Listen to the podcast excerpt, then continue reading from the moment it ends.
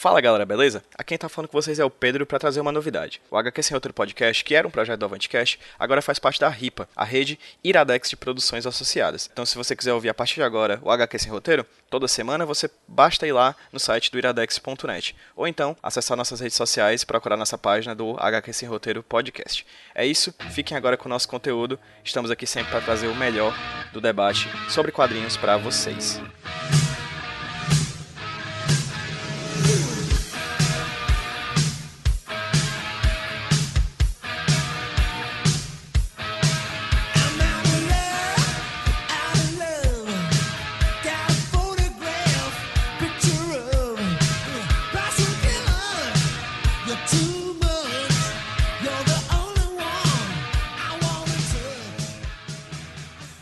Fala galera, beleza? Quem tá falando é o Pedro do Avantcast, trazendo para vocês mais um HQ sem roteiro, o podcast do Avantcast. E hoje a gente vai falar sobre quadrinhos e fotografia. Tem dois convidados muito bons, na verdade, um convidado, né? Porque o outro já é da casa, tá gravando pela primeira vez, mas é amigo de longa data. É, mas vou começar pelo convidado. Cordeiro de Sá, diretamente da cidade de Ribeirão Preto, lá em São Paulo. Bom dia, boa tarde ou boa noite, Cordeiro, tudo bem? Tudo bem, e aí? Tudo bem com, com o pessoal? Tá, tá tudo ótimo. O pessoal gosta de ouvir a gente falar sobre quadrinhos. Cordeiro, se apresenta pro público. Eu conheci você pelo teu trabalho com a Malu, um quadrinho chamado Malu, Memórias de uma Trans, quadrinho maravilhoso, assim, que me pegou de muito de surpresa. que legal. Um amigo meu chamado Luiz Carlos, daqui de Fortaleza, tava com alguns exemplares impressos e distribuiu numa reunião que a gente foi. Eu tive a oportunidade de pegar um desses exemplares. Cara, sério, tem um espaço na minha, tem um espaço guardado na minha estante como um dos meus favoritos, assim.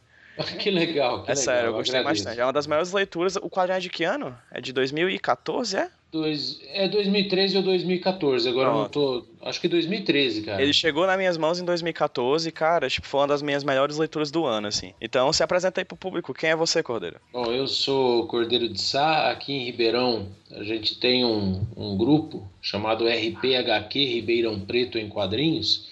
E eu coordeno esse, esse selo, né? Ele é virando um selo, na verdade, de, de material alternativo. Nós já temos quatro publicações, três são coletâneas, Ribeirão Preto em quadrinhos, né? Foi assim que a brincadeira nasceu. E uma foi a graphic novel Malu, Memórias de uma Trans, que eu assinei sozinho. Na verdade, a ideia era ser um piloto. E agora a gente está tentando lançar novas, novos trabalhos, né? Assim, tem- com, com outros artistas, não no sentido de coletânea, mas de juntar pequenos grupos ou fazer trabalhos autorais. Eu sou arquiteto urbanista, trabalho com, com desenho, desenho, né? É, de- Desde que sim, assim, o meu primeiro desenho eu tinha dois anos de idade, minha mãe deu com muito carinho e tal, tenho ele até hoje aqui. Trabalho como, como artista visual, né? Ilustração, ilustração de, de livros infantis, com design, enfim. E, e ministrando aulas na, na universidade, em pós-graduação. A gente fica aí imerso nesse, nesse universo do, do desenho, da imagem, e vamos que vamos. Aí eu vou Beleza. agora pro amigo de longa data, fundador do Avantcast, junto comigo, o Rafael Saz. E aí, Rafael, beleza, cara? Mentira, mentira! E aí, cara, como é que você tá? Onde estão as provas disso? Bem, cara, eu sou o Rafael, tudo bom, pessoal? Não sei porquê, mas eu acenei. tipo telefone, né? Que você É. gesticula também. É. Ah, eu sou o Rafael, sou de Fortaleza. Comecei com o Pedrinho e mais alguns meliantes, o grupo. E é isso, sou fotógrafo, sou formado em publicidade pela Federal do Ceará. Estudo quadrinho am- amadoramente, gosto porque interajo muito com, com a minha profissão, que eu sou fotógrafo. E já há algum tempo eu fui pegando alguns toques que, que o quadrinho foi, foi mudando a minha fotografia e aos poucos eu fui percebendo isso. Exatamente pelo processo de, de estudar a- o quadrinho como mídia. Estou morando em São Paulo já tem um ano e meio, trabalho com moda aqui principalmente. Agora estou trabalhando com vídeo, e aí todas as mídias estão se misturando enlouquecidamente. E aí a gente vai começar a falar sobre o assunto. Eu não, eu não fiz roteiro, como eu disse, não fiz pauta, a gente vai conversando um pouquinho sobre isso, mas eu vou começar com o Cordeiro, perguntando como é que foi o processo para a criação do quadrinho da Malu. Inclusive, né, Cordeiro, o quadrinho ele, tem, ele é disponibilizado gratuitamente pela internet, né? Isso, isso. Toda a nossa produção a gente disponibiliza é, gratuitamente no, no isso.com.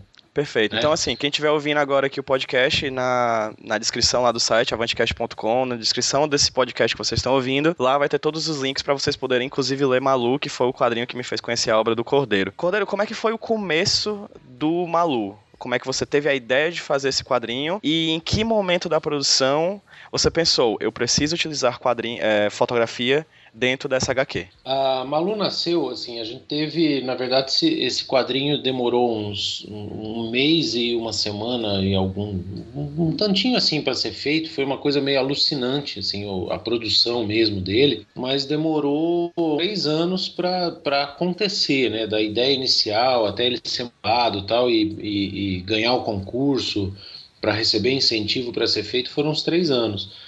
Mas o, o, o de produzir mesmo foi, foi meio doentio esse processo. A ideia nasceu é, quando eu reencontrei um amiguinho de infância, o irmão de um amigo, na verdade, que não era é, um amigo, mas uma amiga, né?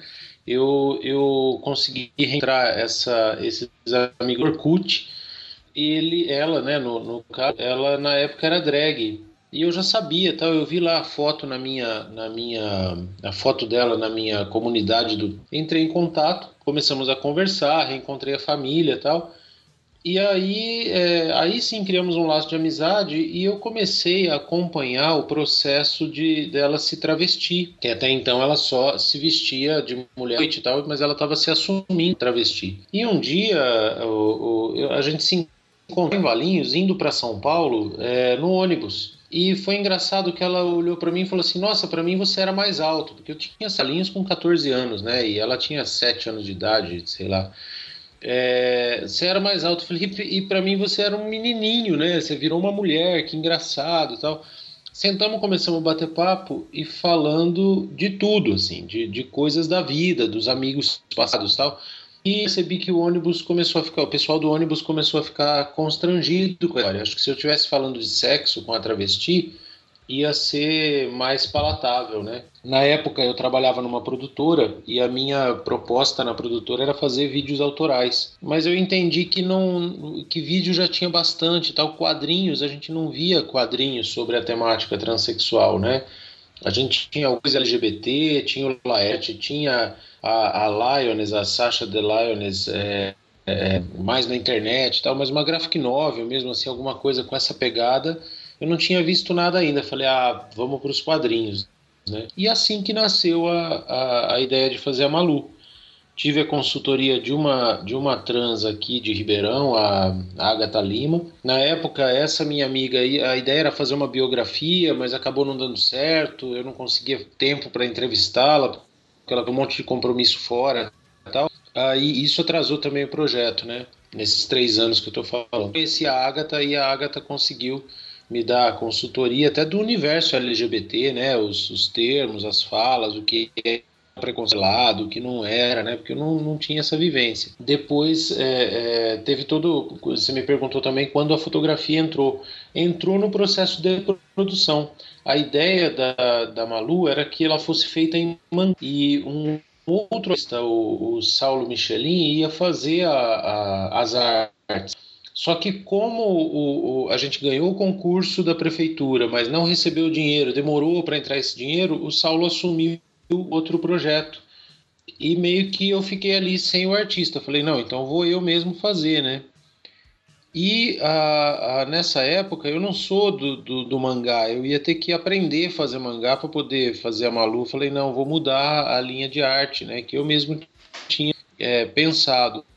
Se, se para pegar os jovens, que essa era a ideia, conseguir entrar famílias de classe média a partir dos jovens, por isso mangá. É, se para pegar os jovens eu não consigo fazer mangá, o que, que eu consigo fazer? E aí eu fui pesquisar fui no universo dos desenhos animados olhar ali Hora de Aventura, apenas um show e Incrível Mundo de Gumball, que eram, que eram os desenhos que estavam mais assim fortes no Cartoon Network e que eu gostava também, né? Falei, ponto, tá aí, eu vou vou dar esses três desenhos aí e trabalhar a Malu. Por isso que definição da, da fotografia é forte, porque o Gambol trabalha muito com fotografia, foi Exato. uma das referências. E sem contar que é, causa um choque de certa forma, porque Sim. você tem um traço cartunesco e uma fotografia realista interagindo uma com a outra, né? Então, e aí foi uma coisa, uma coisa que me pegou, porque eu pensei o seguinte, bom, nós temos que falar é, de, de um assunto complicado, então é importante importante trabalhe com cartoon, né? Porque o cartoon descomplica. Evidentemente ele descomplica, ele não choca tanto, tal. Então trabalhar o cartoon. Mas eu não posso perder o dado de realidade. Então a fotografia, apesar de ser tão tinta impressa quanto o cartoon no papel, ela dá uma ilusão de realidade muito maior. Então cartoon na frente, fundo fotográfico, talvez conceitualmente remetesse as pessoas a ah, tá, ele está brincando aqui com, com algumas coisas, está falando sério de um jeito mais brando, mas isso tudo é realidade. Acho que tem essa, essa pegada também, né? não estética, né, do, do, da referência, mas também conceitual. Irado. E como é que foi a produção das fotografias? Onde foram? Como foi a produção do, da fotográfica, não somente ilustrada, mas fotográfica da, da obra? Tá. A fotografia foi o seguinte: é, eu tenho a família da minha mulher é de Sacramento, Minas Gerais, uma cidade pequenininha eu moro em Ribeirão Preto. Eu tenho uma cidade pequena da Malu e a capital, né? É, quando ela se e, e sai da cidade. Então eu imaginei que toda a cidade pequena é, são imagens de centro, né? Mas, mas na, na, na, obra a gente não fala que é Sacramento ou Ribeirão Preto, não é isso, né? Mas eu precisava uhum. de, uma, de uma cidade com uma iconografia mesmo, né? De, de cidade pequena tal. Então é, todas a, toda a, a, a cena da cidade pequena, Sacramento, e a cena da é Ribeirão Preto, né? Que tem prédio, tem, enfim. Algumas imagens são de cidades da região que por um acaso no meu trabalho eu estava caminhando pelas cidades, eu vi alguma coisa legal e fotografava. É, por exemplo, o, o, carrossel, tem um carrossel no momento que a, que a Malu pede emprego, que é de uma cidade que, que se chama São Simão, aqui perto de Ribeirão Preto, que eu me perdi na, na, na cidade e acabei achando esse carrossel quase que no meio do mato. Falei, nossa, mas preciso desse, dessa imagem, né? Então, assim, eu ando câmera direto. Primeiro eu desenhei as, as páginas, para saber onde e que ângulo eu ia precisar das fotografias. Depois eu saí fotografando, quer dizer, é uma, uma, uma produção de filme meio que quase que eu fiz um storyboard para poder fotografar para depois colocar a foto na, na, na, página, né? Então foi bem desafiador. Até porque, e aí eu me lasquei, eu não, eu não, não me toquei na pressa, nesse desespero aí de fazer a, a, a revista para cumprir os, os prazos eu não imaginei, eu não, não me toquei que os, os desenhos que eu fiz são todos desproporcionais à relação da humana clássica. Só que eu estava tirando foto de, de, cadeira, de banco, de sofá. Como é que eu ia fazer aqueles personagens sentarem ali, né? Com eles poderem interagir? Quer dizer, teve. Eu sofri bastante depois para poder encaixar os, os personagens, né? Porque, por exemplo, a cabeça do Lu é quase que um terço do, do corpo dela, né? Uhum. Mas acabou dando certo, funcionou, ficou legalzinho, foi bem divertido. Quando tu falou sobre o cartoon, que tu queria usar o cartoon para falar sobre uma coisa séria e realista, eu lembrei muito que na, no último evento que a gente fez, no Smash, que inclusive tem um podcast que a gente gravou sobre isso, que a gente fala sobre o ano de 1986 nos quadrinhos, hum. é, a gente falou de Mouse, do Art Spiegelman. Muito que bom, né? exatamente isso, né, cara? Ele pega o, o, antropomorfismo, né, clássicos dos desenhos animados, Mickey Mouse, Pateta, e utiliza para contar uma das, um dos episódios mais terríveis, um dos episódios mais terríveis da história humana, né? Olha, o, o Mouse é, me influenciou bastante também, assim, é uma leitura que me influenciou para a vida, né? Uhum. Aquele, não esqueci agora, da menina Margem uh, Persepolis. Persepolis. Persepolis eu achei muito legal, sabe assim, também é um, é um quadrinho interessante, mas o Maus tem uma passagem que eu, eu acho muito interessante, que é, é, é um momento em que, que ele fica indo para o passado e para o presente, né? Uhum. Ele conta a história dele e a história do Holocausto, né? E vai e volta. No momento que ele está conversando com a namorada, você deve lembrar, mas para quem está escutando a gente, eu vou, vou descrever aqui. Ele está conversando com a namorada e tentando decidir com a namorada que é porque ela é francesa, uhum. mas ela é uma francesa legal, né? E ele, ele coloca essa, essa questão assim, né? Ele muda os personagens, né? e ela, ele coloca, olha, como que eu vou te representar? Né? Vou fazer você como, como tal bicho, como não, mas você é muito próxima da causa. E a gente fica, enquanto lê aquela página, uma página ou duas, a gente fica, poxa, é verdade, como que ela vai ser representada, né? Hum. Só que o tempo inteiro ela já tá lá como rato, não sei se você lembra disso. Sim, sim. E a gente fica, poxa, como que ela vai ser representada? E ela já está desenhada, quer dizer, o, o, cara deixa a gente tão imerso na, na, na leitura que a gente se perde, né? Uhum. Assim, se perde, se, se deixa enganar, né? Se deixa iludir.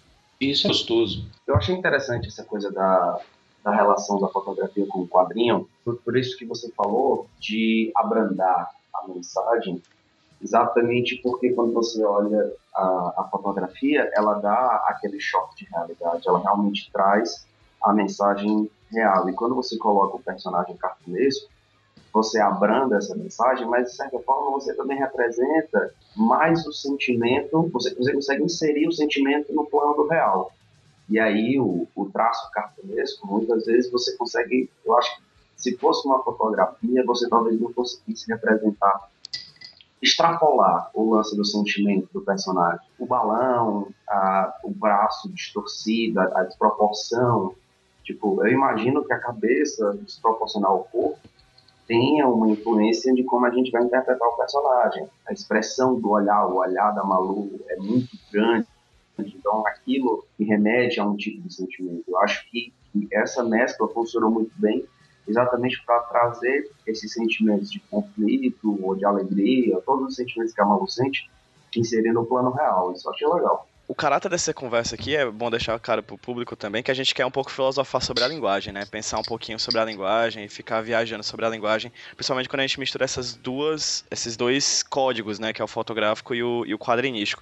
E eu me lembrei quando tu falou agora, Sás, da inserção do, do, dos elementos cartunescos no real, que a gente tem muito disso em, em, em, redes sociais hoje em dia, como o Snapchat, né? Que a gente Sim. tem a fotografia e a gente coloca filtros em cima e coloca elementos gráficos em cima e balõezinhos em cima é. e em cima. Então, assim, a gente tem quase uma história em quadrinhos ali sendo feita, né? Sim, e todo o processo de, de intervenção do real é, é, ainda é um processo muito confuso. Tem muita gente que, que entende, pô, vamos entender aqui porque os filtros do Snapchat fazem tanto sucesso e causam tanto estranhamento, porque é o rosto, o rosto da pessoa, quando você altera, você muda completamente a percepção da pessoa. Uhum.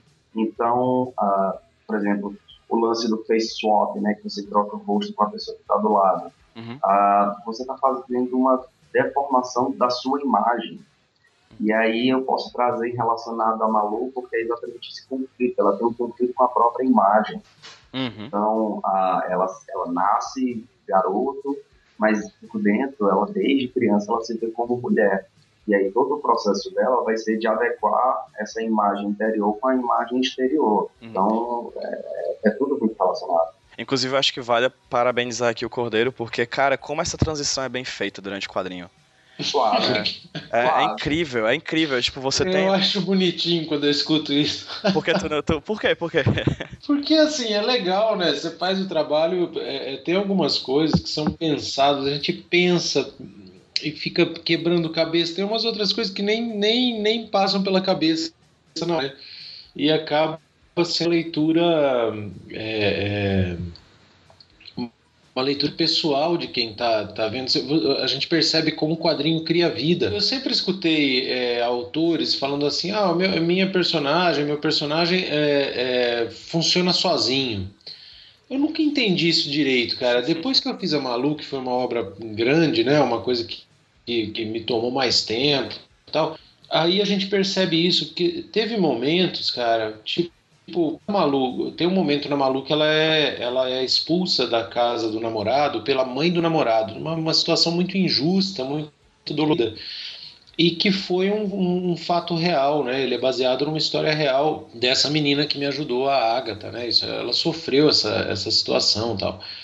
Mas no momento que, que eu fiz a Malu voltar para casa e ficar deprimida, resolver que ela quer mudar aquela vida, tava desenhando chorando, cara. Minha mulher passou e falou: Nossa, o que, que aconteceu? Porque uh, ela não entendeu. Eu falei: Não, eu tô morrendo de pena, tadinha da personagem, assim, sabe? Foi muito engraçado, cara. E aí eu escuto vocês falando da, do trabalho. É, por exemplo, eu não pensei nisso, na, na, deformação da, da Malu, ter essa relação com, a, com a, o conflito interior. Mas você falando, Rafael, faz todo sentido. Fica claro para mim que isso é uma opção, talvez até inconsciente, né? Uhum. De artista que a gente passa, depois a gente fica buscando significado, né? E é, a questão da transição, Pedro, é, também não, não foi uma coisa que eu, eu, tive que pensar muito, né? Uhum. E quando você fala, se, se eu estiver uh, pensando direito, são aqueles três quadrinhos em que ela vai crescendo e o pai tentando dar presentes para ela, né? Sim, é ótimo. Sim, é fantástico. E não, e não foi uma coisa, meio que saiu naturalmente, sabe? Uhum. Mas ouvindo outra pessoa da obra é muito interessante, assim, eu acho bonito, acho legal. Interessante, assim, para mim, a transição é interessante é que ela não é, ela não toma uma proporção gigantesca dentro do quadrinho. Você não precisou de uma página inteira para fazer aquilo. O detalhe que acho para mim, assim, o detalhe que eu percebi daquela transição foi o tamanho do cabelo. O cabelo, como desde, desde o começo do quadrinho, você percebe que a Malu tem uma, uma relação especial com o cabelo. Desde o começo, é, penteia, ela cuida, e, a, e, e tem isso. A, a, a gente tem essa percepção cultural de que o cabelo é, é uma coisa feminina e que o cuidado com o cabelo é feminino. E aí toda essa parte do cabelo dela crescer, para mim me remete que ela está crescendo. E ela está se conhecendo. Essa, essa coisa do cabelo veio de uma, de uma história muito triste, assim, que eu acho muito triste, muito triste. Eu não, não achei como inserir diretamente fato no, no roteiro mas a, a, coisa do cabelo vem daí. É, é, de uma menina, era garota de uns 14, 15 anos, que se prostituía, muito pobre, né? E se prostituía, aí um dos, dos, dos caras com que ela saiu não pagou o dinheiro para ela. Ela entrou à noite na casa do cara e roubou exatamente o dinheiro é, que o cara roubou, né? É, é, não roubou, ela, ela pegou o dinheiro que o cara é, devia para ela no programa. Isso num, num, caso aqui na periferia de Ribeirão. Essa menina foi, foi presa, acusada e foi para Febem, né? Não era a Fundação Casa ainda, ainda era Febem. E a primeira coisa que fizeram com a, com a, com a menina, que era trans, né, foi cortar o cabelo dela como hominho, né? Porque ela estava no meio dos meninos. Então, assim, além de estar sendo trans no meio dos meninos, tratada como homem, como a, a injustiça que sofreu porque o que devia para ela, né? Mas por ser prostituta, é, é, adolescente, enfim, fazendo uma coisa feia, né? Que era ser trans e não ser menino, né? Como deveria, né? Que é o que se pensa. O que fizeram foi enquadrar a menina e, e cortar o cabelo dela. Então, isso foi meio que um, uma coisa que me pegou muito. E eu não consegui inserir o relato, mas a, a, o cabelo da Malu conta dessa, desse fato. Inclusive é uma coisa que acho que dá pra pontuar, né, Cordeiro? Que você foi atrás de pesquisar várias histórias para compor a história da Malu, né? Cara, um Malu, monte. Um a Malu, monte. de certa forma, é uma, é uma compilação de diversas histórias diferentes de pessoas trans e é, LGBTs, né? É. A, a, a, consultoria da Agatha foi legal porque me deu a espinha dorsal da, da história. Mas várias é, questões estão pontuadas aí. É, tem uma, uma, uma história que eu gosto de destacar que é o momento em conseguir criar um elo de confiança com a minha amiga Alessandra, lá de Vamos. Assim, que eu sinto que foi quando ela começou a contar mais histórias para mim mesmo, né? A gente estava trocando ideia no Orkut, e no Orkut não, no Messenger, e ela é, é, muito nervosa, tinha brigado com o namorado, estava chateada porque brigou com o namorado, não entendia porque tinha brigado, que estava esquisita e não sei o que. Aí me deu um estalo, eu falei, escuta, você está tomando hormônio? Ela falou, tô, como que você sabe? Sabe? Acontece que a mulher estava na TPM e tava um inferno a minha uhum. casa, cara. E eu virei pra Alessandra e falei, porque você tá de TPM, você tá igualzinha a minha mulher, cara.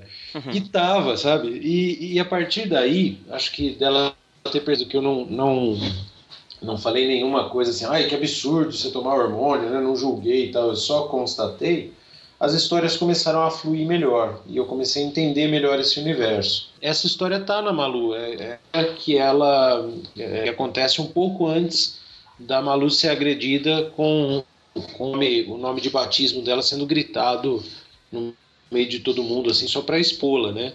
E a amiga fala, poxa, você tá de TPM, você fica no hormônio, fica de TPM, briga com a gente e tal, né? Então, é, até o próprio processo de, de produção acaba retratado meio que numa metalinguagem quase, né? Na, na, no roteiro. Sim. De certa forma, foi um, um tipo de fotojornalismo, né? Porque Sim. Se, se inseriu no, no tema, no objeto, e tentou representar da forma uh, mais realista possível.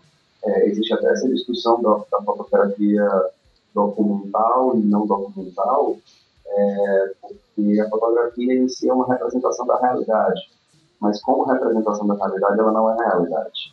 Exato. Assim, assim como o quadrinho. O quadrinho vai ser uma representação da, da, da realidade sem ser a realidade. Uhum. E aí, quando você insere é, um elemento fantasioso, um elemento disso, uma intervenção, como se você estivesse fazendo uma intervenção na fotografia a, a que vai diferenciar o quadrinho do, do, da fotografia, porque o quadrinho é sequenciado. Aí a gente pode pegar um, um ensaio de fotografia que já vai se aproximar mais de uma, história de quadrinhos. Uhum. Mas todo o lance da intervenção, o quadrinho é muito mais intervencionista. Hoje em dia que eu vejo o pessoal fazendo, para mim cada vez mais esse, esse limite vai se apagando. E a fotografia o ensaio fotográfico vai ser de uma história de quadrinhos. Uhum. Quando eu estava na Espanha, eu vi um ensaio fantástico, alguns ensaios fantásticos, uma galeria super pequena, que obviamente eu não vou lembrar o nome, mas o cara pegou uma parede e ele saiu colocando as fotografias em sequência e ia contando uma história, uma narrativa. Se você olhasse uh, rápido, era como se fosse um filme. Só que em vez do filme eram várias imagens sequenciadas que interpoladas vão formar um movimento. Enquanto que isso não, você tem que parar e observar pouco a pouco o, o movimento. Uhum. Para mim foi exatamente onde eu encontrei a fotografia que deu termo do quadrinho para o vídeo, porque eu tinha que parar, eu tinha que analisar. Cada foto é como seria, como se fosse um quadrinho, um, um espaço de quadrinho para você analisar e e tal. Tem um quadrinho, mangá, que aí eu não sei como é que você ia trazer para sua obra, mas o episódio G do, do Cavaleiro do Zodíaco, ou o Evangelho, que são quadrinhos que trazem a questão do cenário de uma forma muito complexa. Uhum. O, o cenário vai ser parte integrante da história. Gantz também, né, Rafael? Gantz, Gantz também, o cara tira foto do, da, de Tóquio e basicamente só faz passar um filtro por cima, né? É, então, tipo assim, você, cada, cada página desses quadrinhos, você passa, eu passava coisa de três minutos para entender o que estava acontecendo, porque a complexidade era muito grande.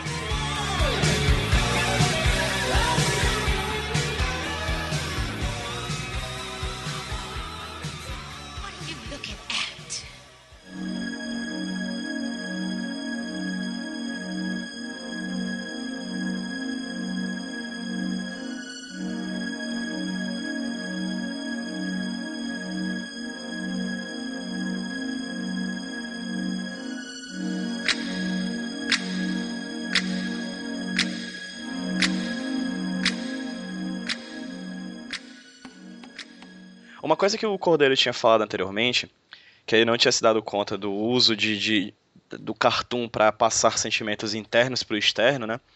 Eu me lembro muito da própria gramática do mangá, cara, do quadrinho japonês, que a gente tem diversos elementos gráficos, visuais para colocar, para mostrar sentimentos internos, né?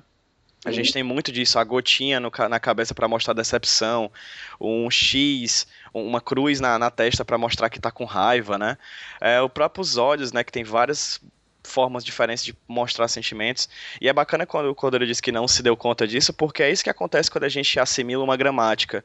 A gente usa sem se dar conta dela. Não a gramática de livro, aquela gramática normativa, textual, textual mas a gramática como um todo. A gente falando aqui, a gente está usando a gramática sem se ficar refletindo sobre o que a gente está falando, né? Então, quando a gente vai fazer o nosso quadrinho, utilizando de fotografia ou de cartoon, a gente acaba colocando elementos gráficos visuais que a gente não se dá conta, por mais que eles sejam parte de uma gramática, né? A gente assimila essa gramática. Eu acho que a força do cartoon também, ela dá uma, uma normatizada na mensagem. Uhum. Ela, ela tira o peso da realidade, ela tira o peso da seriedade. Uhum. E aí torna muito mais fácil de digerir a, a mensagem. Você não vê todo o processo de transição é, de uma forma é, agressiva, se não de uma uhum. forma pesada, você vê como se fosse uma coisa normal. Mas você sabe que eu acho que tem uma coisa que pega aí, que é a construção do personagem, uhum. sabe? É, a, a, aquela história assim de você constrói o, o, o personagem e aí voltando ali para o que eu estava falando dos autores, né?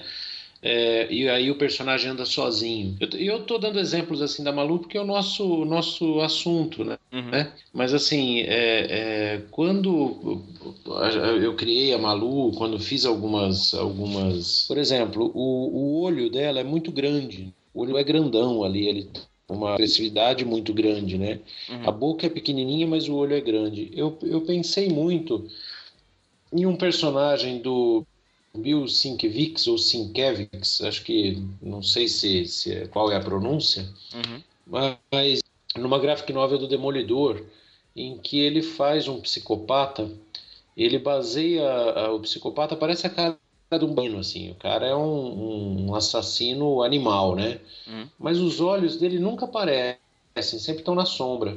E aí o, o, artista ele fala que ele, ele pensou em não colocar os olhos porque os olhos é, espelham muito a alma do, do, do ator, do personagem, e ele queria deixar sempre um mistério nesse caso, né?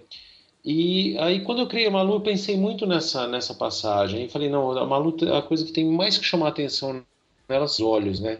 E a cabeça tem que ser maior que o corpo, principalmente porque se ela tiver o corpo muito bem definido, for muito gostosinha, se erotizar muito sexual, é só sexo, né? Tudo é, é sacanagem, é sexo, não tem humana, não tem. Então essa desproporção da cabeça dela ser quase um terço do corpo é, é eu estou exagerando também, não é tão grande assim, mas é, é grandona a cabeça dela. Também tem isso, né? Então eu acredito que na hora que você cria o personagem estando aí embebido dessa gramática, aí acontece o que o Pedro está falando. O personagem bem amarradinho, ele acaba é, é, se virando sozinho em alguns momentos, né? Uhum. Agora, não sei como é que o funciona quando ele fotografa. Eu fico, assim, eu, eu me canso depois de desenhar, porque eu faço careta, eu tensiono o braço, como o personagem está tensionando, eu levanto, eu desço, eu mexo, olho no espelho, volto. Então, assim, é um processo que de motion capture, sabe? Uhum. Do, do, do, do, meu movimento vai ali pro, pro desenho, né? Quando ele falou sobre, sobre o personagem dos Olhos Grandes, eu lembrei muito do Narrativas Gráficas do Will Eisner, que ele fala sobre como ele desenvolvia personagens a partir de animais. Se ele queria fazer um personagem astucioso, com é, malandro, ele pensava numa raposa e desenhava em cima da raposa. Ou um personagem bonachão, ele desenhava em cima de um urso ele trabalhava muito com, com, com isso, né? Então é uma coisa que a gente acaba assimilando, né? A gente acaba colocando na, nas fotografias, talvez, atitudes também de, de que lembrem essas, essa, esses, essas imagens arquetípicas, né? Assim, tentando entender o que a gente estava falando da obra ser mais nossa, ser do outro, é como se você estivesse montando um set de, de é, é, psicanálise mesmo, né? Você cria ali um, um, um portal para esse diálogo. E aí, cara, você tá mexendo com tudo, né? Inconsciente, arquétipo, subconsciente, tá tudo ali é, é, junto e misturado. Queria fazer uma pergunta, Cordeiro. Tu chegou a estudar, cara, quadrinhos que se utilizam do, do meio entre fotografia e, e desenho e quadrinhos para poder compor a Malu? E se sim, quais tu estudou, assim, e o que é que você achou deles? Cara, não, assim, especificamente não. Assim, é, como eu falei, a referência visual mais rápida foi a animação mesmo, uhum. né, o desenho animado. Mas eu sempre gostei demais de fotonovela. Assim, eu acho Foto novela? Aquelas, é, revista oh, Cruzeiro, Manchete, mesmo contigo, que nos anos 80, 90 tinha uma sacanagemzinha ali, que era uma foto zoada. Ah, artistas, né? A Chiclete com Banana, que levava isso. Não, Chiclete com Banana não, a Cacete e Planeta, uhum. que não a da televisão, mas o jornal, né? Que levava isso à última consequência, né? De pegar uma foto e zoar foto com balãozinho, com uma fala tal. Mas as fotonovelas mesmo, aqueles novelões mexicanos em, em formato de história em quadrinho fotografado, adorava isso. Então acho que também veio meio que natural, entendeu? Não, não, teve muito processo de pesquisa nesse sentido, não. É uma uhum. coisa ao longo da vida. Eu, eu queria saber, é, depois do seu produto final, né? Depois da história da Malu feita, que você já tinha uma, uma relação com grupos, uh, com algumas pessoas LGBT. Ah, depois que você terminou o livro, ah, como é que o pessoal aí viu, é, principalmente assim, analisando o pessoal LGBT que estava sendo retratado, e eu imagino que o público em geral, principalmente adolescentes e tal, como é que o pessoal recebeu a obra? A recepção foi muito boa. Eu não tive, eu não tenho assim o contato. Eu tenho contato com poucas pessoas do, do, do, dos militantes LGBT aqui de Ribeirão, né? Eu tive mais contato com a, a, Agatha, com um rapaz que chama Rui Barros, que é um, um militante do, do pessoal é, HIV, que é bem legal, ele me ajudou muito. Ele e o marido, Fabiano, levaram esse material para Santos, por exemplo, numa Comic Con que teve por lá, se empenharam em divulgar sem eu ir, sabe? Foi, foi muito legal, assim, se engajaram mesmo, né? Mas comecei a perceber, assim, eu andei bastante aqui na região e mesmo aí na, na capital de São Paulo, é, fazendo palestras, bate-papos e tal, né? E foi interessante assim que em todas as palestras, todos os bate-papos, e não foram poucos, tá? Teve alguém que chegou e me agradeceu, cara. Foi, foi muito louco isso, assim. No final, chegar um jovem ou uma jovem e falar: Olha, muito obrigado, a, a obra ajudou, o quadrinho ajudou eu falar mãe. Nossa, que legal, meu pai leu o quadrinho. Ai, que bom, os irmãos viram e entenderam um pouquinho melhor como é que eu funciono.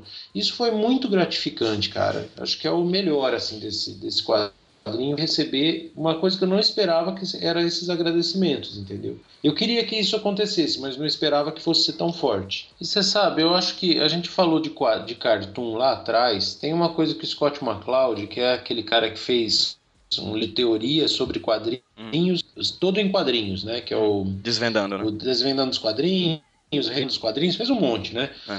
Mas no Desvendando ele, ele fala uma coisa legal sobre o cartoon, né? Que a gente, ser humano, tem capacidade de se enxergar numa tomada, num, numa, num Fusca, né? A gente acha que o Fusca tá rindo, que a tomada são dois olhinhos e uma boquinha, é que o coco é uma pessoa assustada. Ele fala, poxa, o cartoon ele, ele chega muito para essa imagem é, é, estética que cada um tem dentro de si, né? Então, é, ao utilizar o cartoon um pouco realista, eu acredito que também abra espaço para as pessoas se identificarem visualmente ali. Por mais monstrengosos que sejam os desenhos, né? É, a gente acaba se identificando. Então, eu penso que não só o recorte e cola, mas acabou sendo feliz essa escolha gráfica é, porque cria essa empatia, sabe? Não sei se, se todos se identificarem, mas todos terem essa empatia. Uhum, isso, Todo isso. mundo percebe ela não como algo, é, tipo, com aquele argumento ah, injusto que diz que o grupo LGBT quer mais direitos que os outros, enquanto que, hum. na verdade, você consegue perceber na obra que ela não quer nada mais do que o justo que é ser tratada pelo nome que ela escolheu, ter o corpo que ela precisa ter. Não é nem uma questão de escolha mais para ela, ela precisa uhum. ter aquele corpo.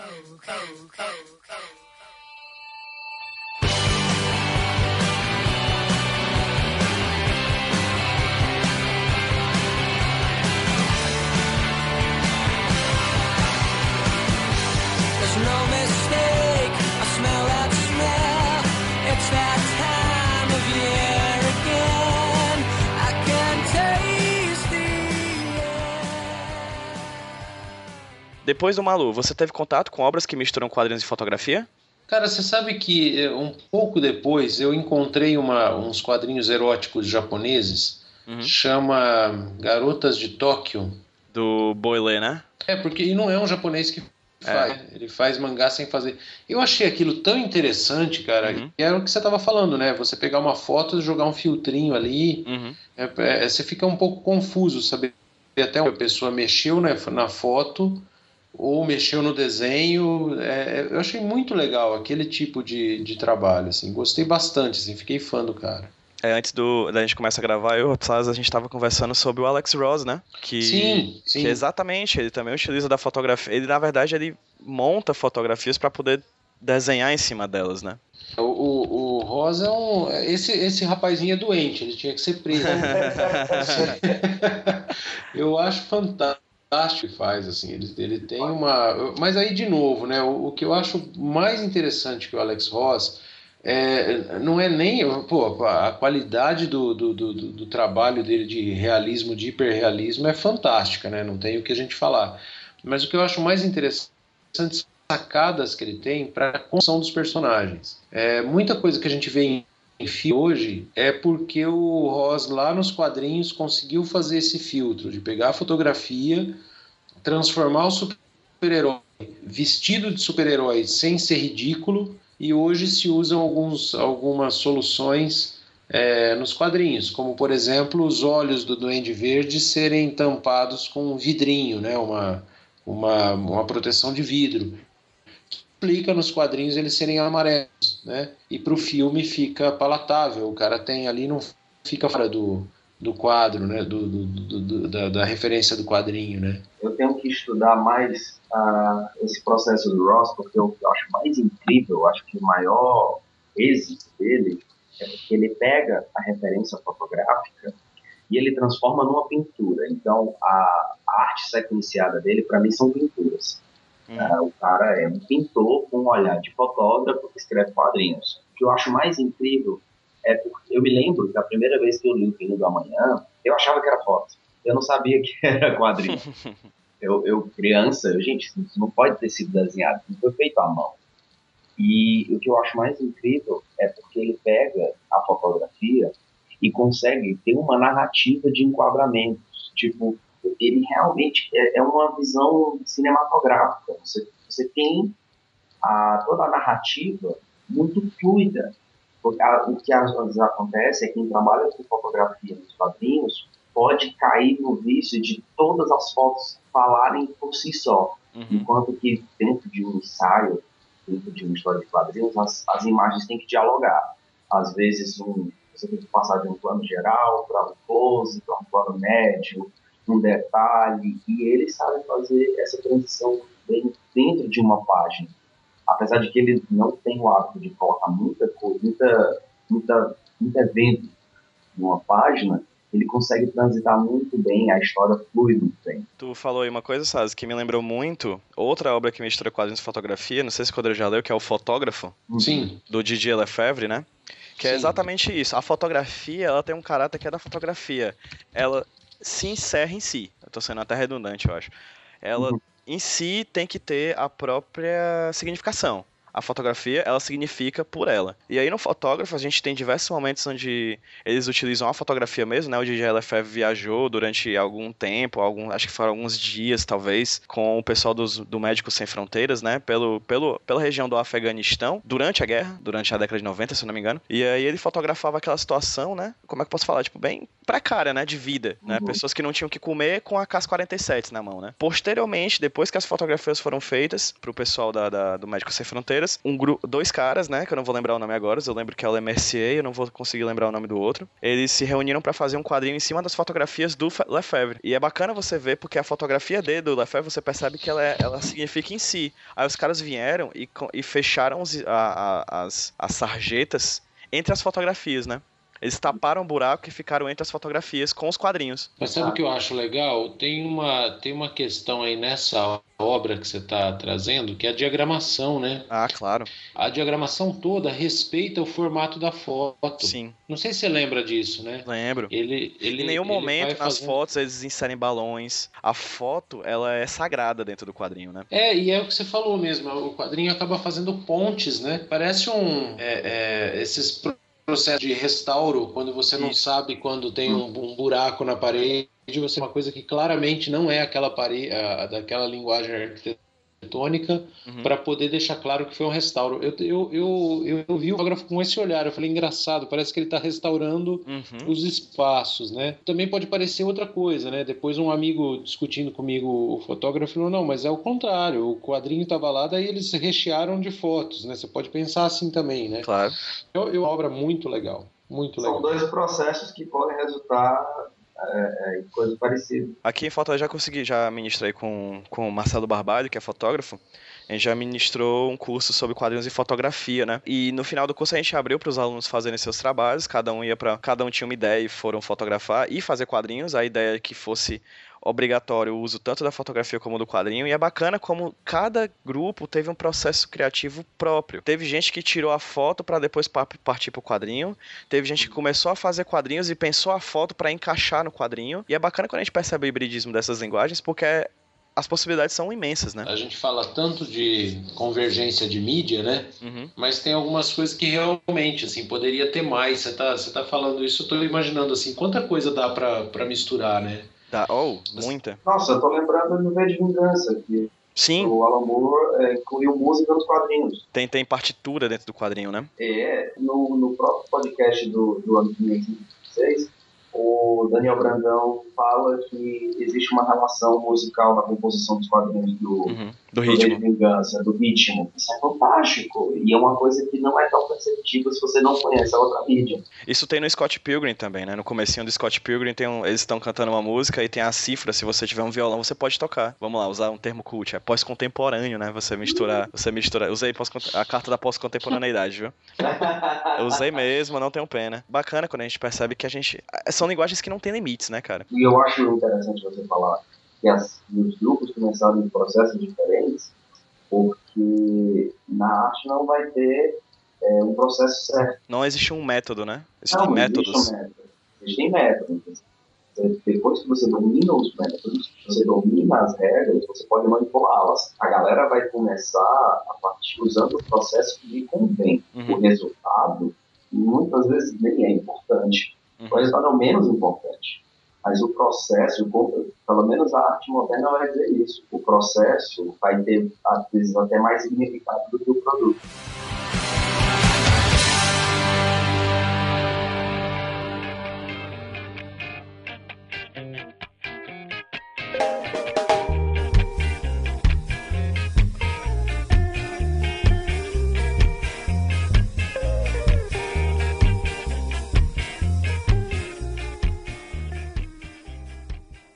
Para vocês, Salles e Cordeiro? Salles e Cordeiro, parece. Parece nome de. Né?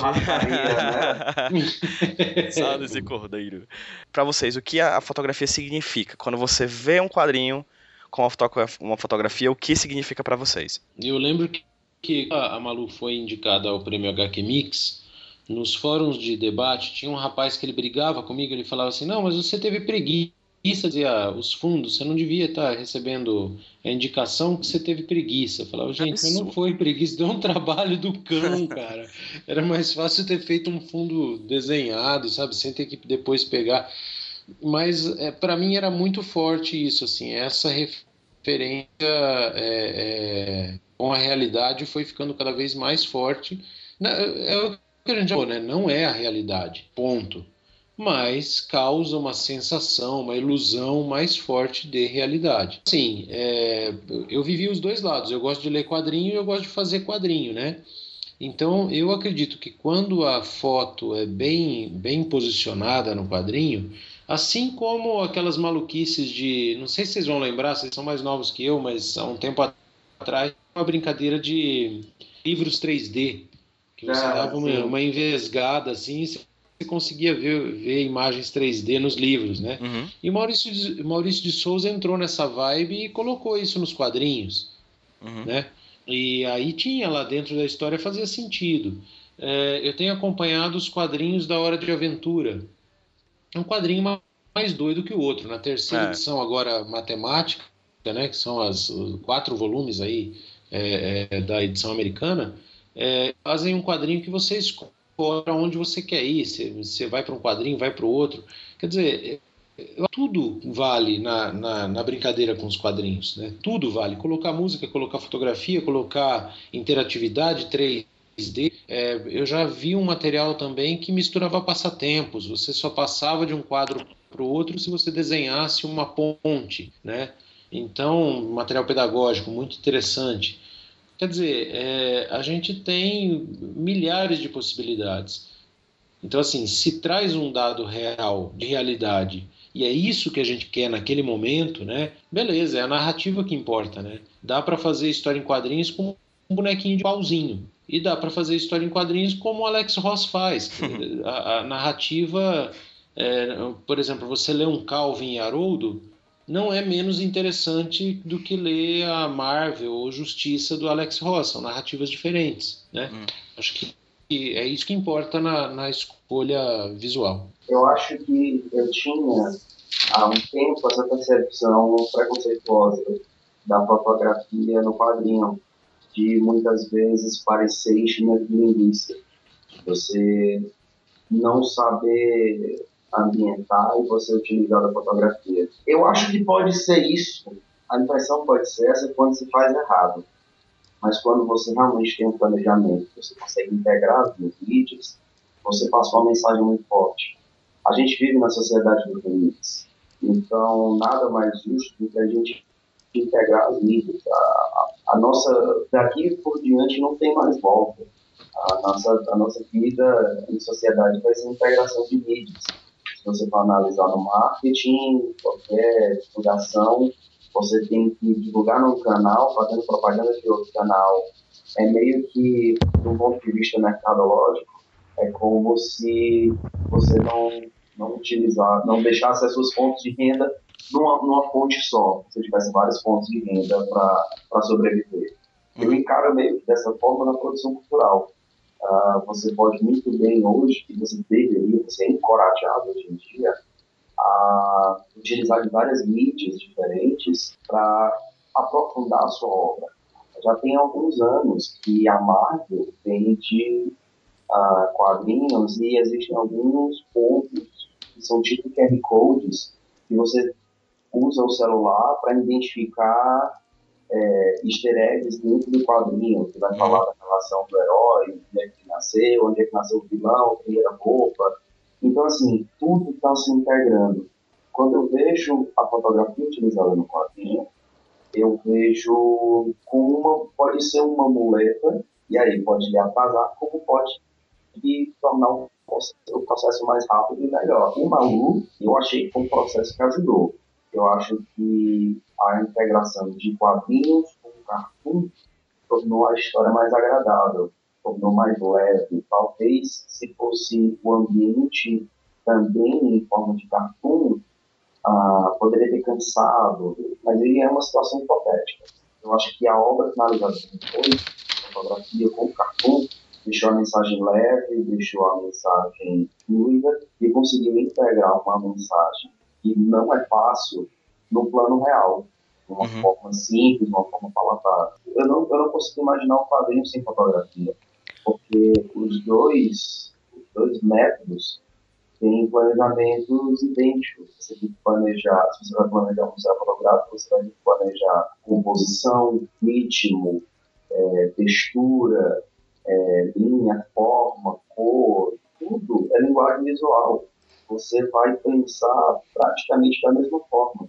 Por isso, quando eu digo que o quadrinho influencia a minha foto ou o meu vídeo, não é à toa. É, eu li Alex Ross quando era criança, então eu tenho aquela ideia da cor usada muito bem, então eu penso cor de uma forma. Eu li um pouco de, de Moebius e eu vejo aqueles enquadramentos e aqueles ritmos, e aquele cara é insano, como é que ele conseguia fazer aquilo?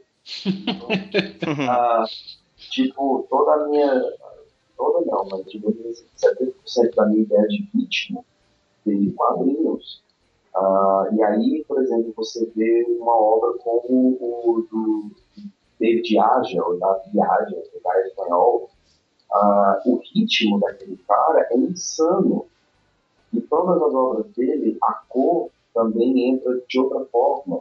O traço mais grosso, as definições do rosto são menores, mas ajuda no, na ideia de movimento dos personagens.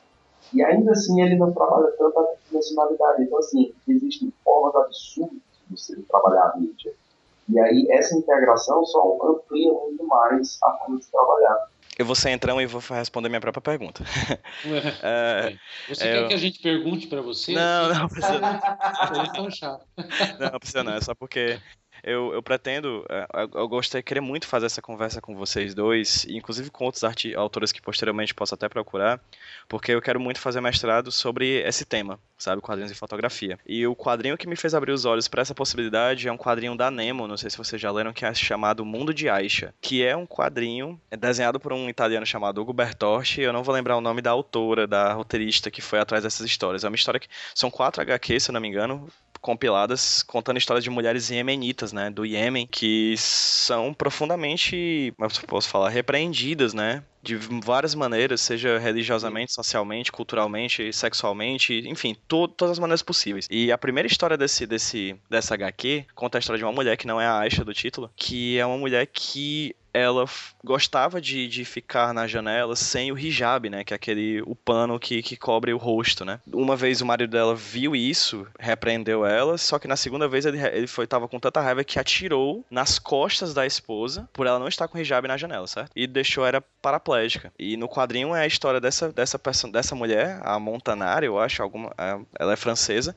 Ela vai até lá, pesquisa sobre essas mulheres e ela vai mostrar a história dessa mulher que, na, que tá no hospital. Ela conhece a, a, história dessa mulher no hospital. E o quadrinho inteiro é desenhado, né, pelo Hugo Bertotti, e na última página, no último quadrinho, no penúltimo quadrinho, a enfermeira diz que ela só tem mais seis meses de vida.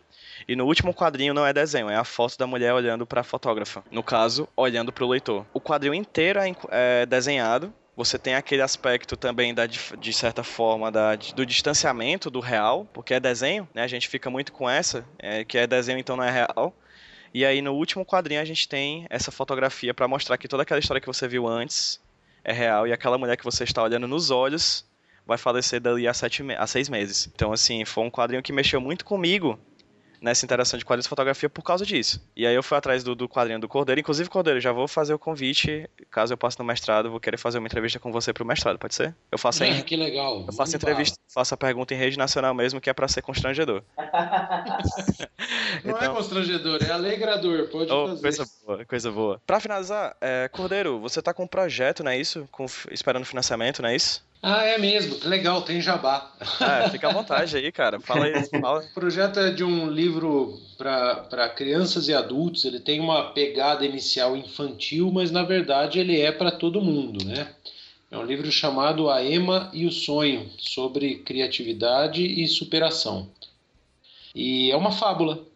E com a fábula ele é simples, e por ser simples ele acaba sendo pretensiosamente universal. Para conseguir fazer o projeto, eu lancei em financiamento coletivo numa plataforma que se chama Eco do Bem.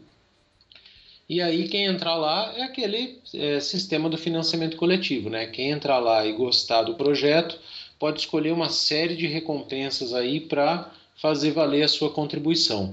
Então tem o livro autografado em casa, tem doches para contar as histórias tem bonecos, tem artes originais, quer dizer, chega até um livro um feito à mão é, para quem é, é, quiser colaborar. Então, o site é, é www.ecodobem.com.br, aí barra projetos, barra AEMA Eu Sonho. Infelizmente, esse site está com problema no mobile. A, a versão para celular não está funcionando legal. Então, o ideal é entrar pelo computador. Massa. Aqui nessa mesma com, é, postagem onde vocês podem ter baixado esse podcast, vocês vão ter o link com todas as informações direitinhas para financiar esse projeto do Cordeiro. Ah, é só se vocês quiserem acompanhar o meu trabalho, eu estou nas ah. redes sociais. Yeah! Rafael Salles, ah, meu site é rafaelsalesfotografia.com.br, tem umas coisas bonitas lá que eu faço, pelo menos eu acho que é bonito. Uhum. E estou ah, sempre desenvolvendo alguns projetos novos aqui em São Paulo, produzindo alguns ensaios e tal, tem algumas coisas que eu estou postando por lá, mas de resto me procura lá no Instagram e no meu site que eu tô sempre postando alguma coisa. Qual é o teu Instagram, mano? É Rafael G. Salles. Arroba Rafael G. Salles. Sei, qualquer eu coloco arroba, mas é arroba Rafael G. Salles. Pessoas de fora do Ceará entendam que esse é o nosso sotaque e vocês vão ter que diminuir a velocidade das coisas. é verdade. é verdade. Uh, e é isso, foi um prazer estar em comunhão com os irmãos. e eu tenho uns frangos ali para descongelar que o almoço tá muito obrigado, Salas, muito obrigado, Cordeiro. É isso, esse foi o primeiro convite de vocês dois. Com certeza nós teremos a oportunidade de conversar mais vezes sobre diversos outros temas. Muitíssimo obrigado. E agora vamos dar um tchauzinho pro pessoal que ouviu a gente. Tchau. Tchau, tchau, pessoal. Tchau. Valeu, falou. Acenei de novo, acenei de novo.